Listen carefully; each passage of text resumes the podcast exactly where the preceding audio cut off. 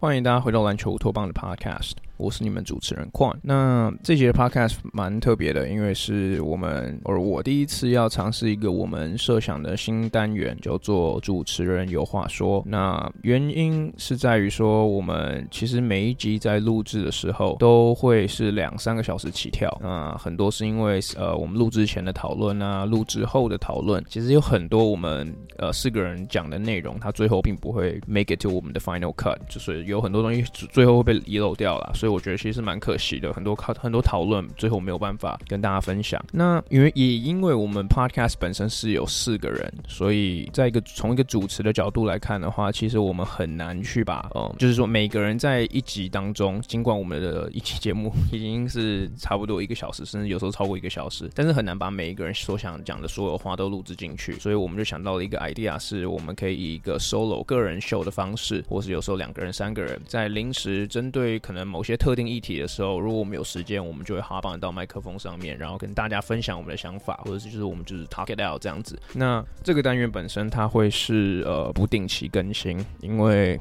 当然我们也不是随时都有空，但是我们同时也希望说，因为篮球它本身就是一个不断一直在进行的话题嘛，就它就是一个 conversation 这样子。嗯，所以我们也希望有时候，哎、有时候可能我们看完一场比赛 post game 的时候，我们就可以赶快哈绑，然后赶快把我们当下的反应、当下的心情都录制进去。所以大家是这样子，然后其实另外一个原因是很多呃听众都过去一年多两年以来都是这样啦，就是说希望我们可以多讲多讲 Plus League，嗯。其实也不是我们不想，我们其实很想要多多讲 plus Lee，但是因为我们的主轴本来就是以 NBA 为主，所以一年下来大的一些 Podcast 可能只有对关于 plus Lee 的大 Podcast 大概只有四个，三到四个左右，对很多人来讲其实是有点少。那我觉得这样子，我们如果能以一个 Solo Show 的方式来做的话，也许我们可以呃更长的去做出这样子的讨论，因为我觉得这样子这个也是非常有趣的，所以大家就是拭目以待。那我其实今天会想要 hop on 到麦克风上面跟大家来做嗯。第一集的主持人有话说，其实是因为 Draymond Green 在第呃第一场的那个恶意犯规，其实是哦让我觉得蛮有蛮有意思的啦。嗯，那这应该是我们季后赛今年目前以来最具争议性的吹判了。嗯，大概事情大概是这样。OK，季后赛嗯在第四到第四节的时候，Draymond Green 在一次跟 Brandon Clark 的防守之中被裁判吹了二级二级的恶意犯规，然后最后是被驱逐出场。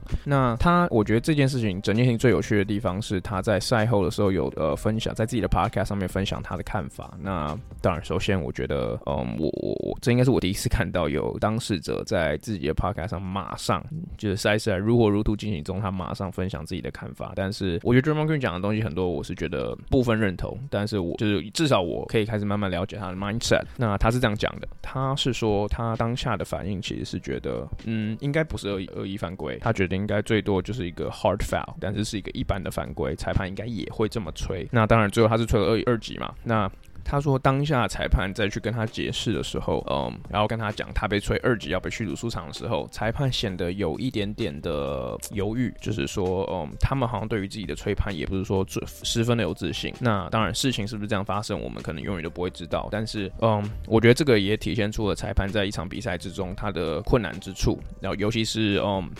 嗯，勇士，呃，尤尤其是这个吹判是吹在一个对于球队胜利有这么大因果关系的球员身上。那尤又尤其是 Draymond Green，他本身是一个，嗯，他的 reputation，他的名声本来就是有一点，嗯，跟 rough play，跟呃这个呃肢体接触，或是比较打打脏球，比较有一些直接连接性的球员。那他自己赛后也有提到说，他觉得这个 call，他本身就是一个 reputation call，他是因为他的名声，是因为他是 Draymond Green，他在被这样吹，而不是因为他的动作本身就被这样吹。嗯，我觉得这这也是很多球迷他他们在网络上面的一些，嗯呃。这个 argument 啦，那我我其实觉得我是这样看。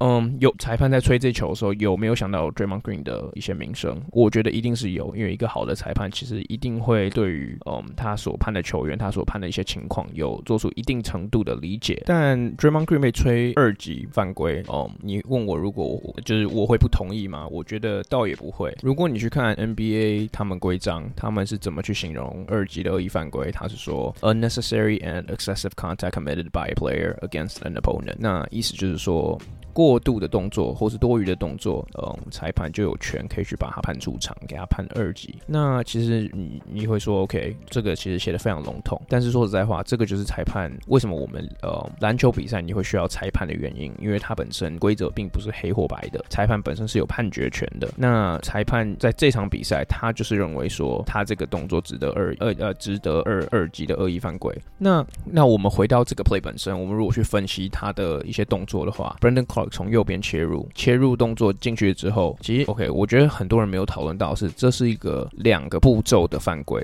第一步是 Draymond Green 在 Brandon Clark 要上去做呃进攻的动作的时候打他脸一下，然后第二步是 Draymond Green 拉下他衣服，把他拉到地上的这个动作。那如果其实我觉得我现在把这个影片嗯一边在录一边在看嗯。Draymond Green 其实应该说，Brandon Clark 哎，Brandon Brandon Clark 在被打脸的同时的的那一刻，你就看到在底线的裁判把手举起来，然后做出了吹哨的动作。也就是说，其实他们第一次就有抓到 Draymond Green 的犯规动作了。那接下来，Draymond Green 又把 Brandon Clark 拉扯他的衣服，把他拉下来。哦、嗯，这也是为什么后来呃裁判们他们决定去看 IRS 看这件事情整个。发生的过程，这也是我在猜，这应该也是为什么他最后被吹二二级的犯规。那因为如果我假设今天我是裁判，我在场上吹判的话，我已经吹了第一次的犯规。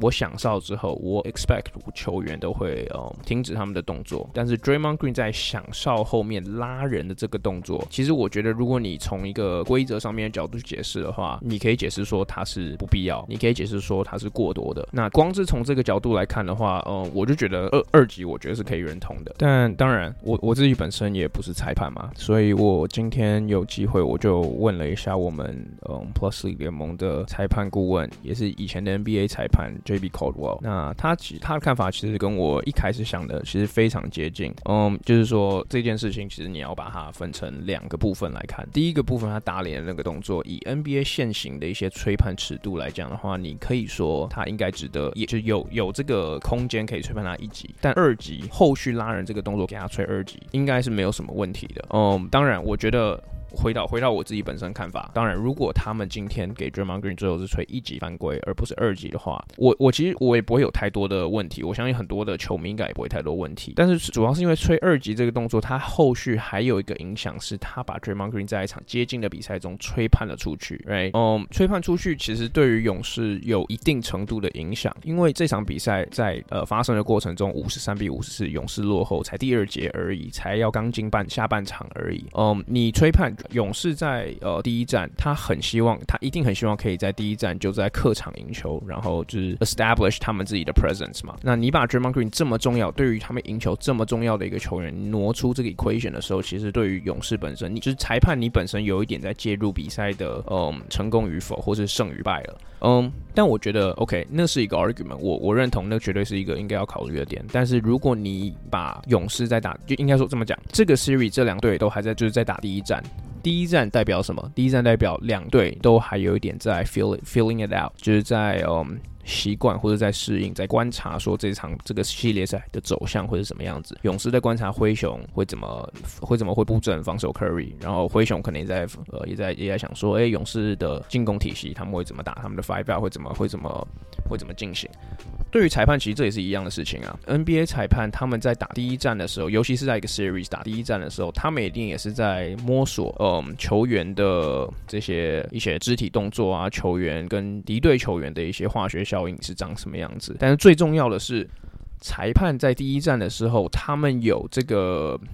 Responsibility 要去 establish 要去奠定这场比赛或者这个整个系列赛的吹判尺度会是长什么样子？OK，所以对我而言，其实我觉得今天这个裁判，这这三位裁判对于 Draymond Green 吹出二级恶意犯规这个这个这个东西出来的时候，他其实意指的就是说他们在警告，也不是在警告，就是在告诉球员说，太多的 rough play，太多的肢体就是不必要的肢体动作，我们都会把它放大，也不是放大化，但是我们都会注意到，你们不会逃过我们的法眼。有再有这样子的情况发生，我。我们就是会给他二级二级的恶意犯规，或者至少是一个恶意犯规。那我相信 Draymond Green 在整场 Series 之后，嗯，也许他就会比较稍微收敛一点。而且你要记得是灰熊队上还有一个球员叫 Steven Adams，那他跟 Draymond Green 其实过往就有一些嗯过节啦，就是 Draymond Green 踢踢他嘛，在在他还在雷霆的时候，所以其实我我相信这这几位裁判在赛前的裁判讨论的时候，一定也有提到这一点。当然，这个 Adams 在这个时候目前是不在场上，但是这这两队其实都是，